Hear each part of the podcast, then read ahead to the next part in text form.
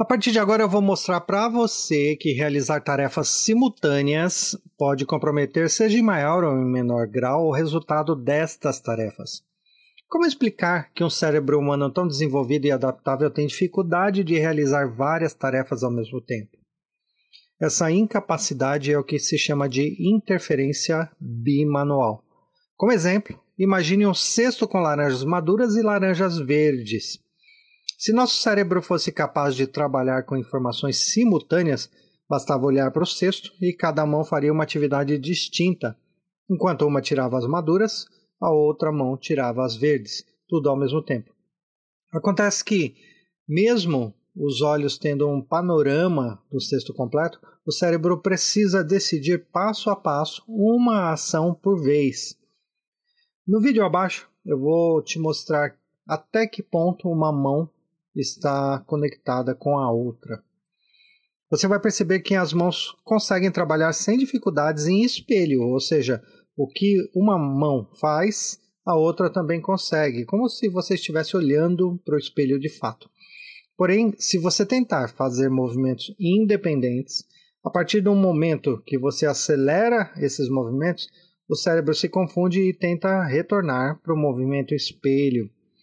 Isto por si só já prova que o cérebro não consegue pensar em duas situações diferentes ao mesmo tempo. A parte do cérebro responsável por este comportamento se chama corpo caloso. É uma espécie de cabeamento que conecta os dois lados do cérebro.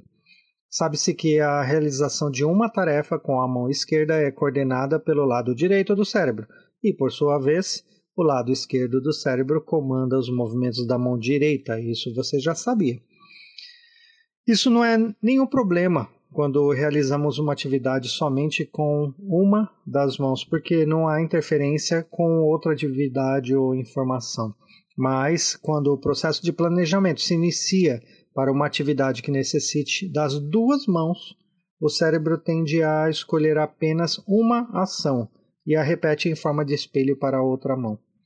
Este processo é necessário para que o cérebro consiga efetuar uma tarefa, economizando o esforço e otimizando o tempo de raciocínio. Existem estudos chamados de prática deliberada, que permite ao cérebro tomar decisões automáticas e independentes. É nesse ponto que eu quero chegar.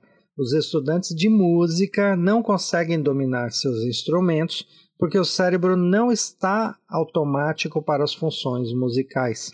A interferência bimanual causa uma confusão no cérebro e a decisão de uma simples tarefa entra em colapso.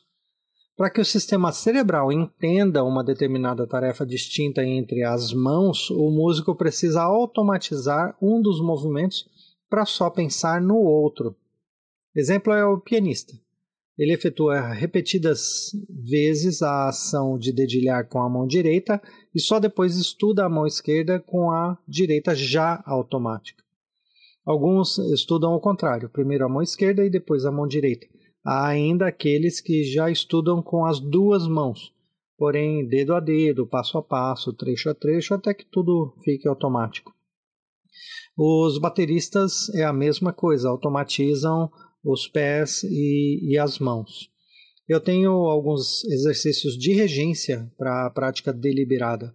Elas são soluções viáveis para frear a interferência bimanual e tor tornar os movimentos do maestro automáticos.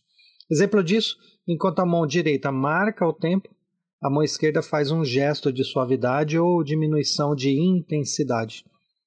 A automatização das atividades musicais é essencial, porque, uma vez aprendida, o sistema automático não se perde com a idade. Seria como se você aprendesse a andar de bicicleta e, uma vez aprendido, você não vai mais cair. Quando a gente tenta efetuar atividades distintas, o cérebro tem que encerrar a atividade de um lado para iniciar outra atividade. A interferência bimanual é uma pausa que o cérebro faz para guardar uma nova informação. Você não consegue enviar várias informações para o cérebro de uma vez só. A cada repetição de um determinado movimento, as vias neurais se aprofundam e se aprimoram. Mas até que essa estrada neural seja asfaltada, precisamos de muita repetição. Os estudantes de música que aprendem mais rápido a executar um instrumento musical são aqueles que têm mais facilidade para automatizar movimentos distintos e discernir melhor a prática deliberada. Está pronto para o teste? Siga as minhas instruções no vídeo e bora lá! Acesse o vídeo pelo link na descrição deste episódio.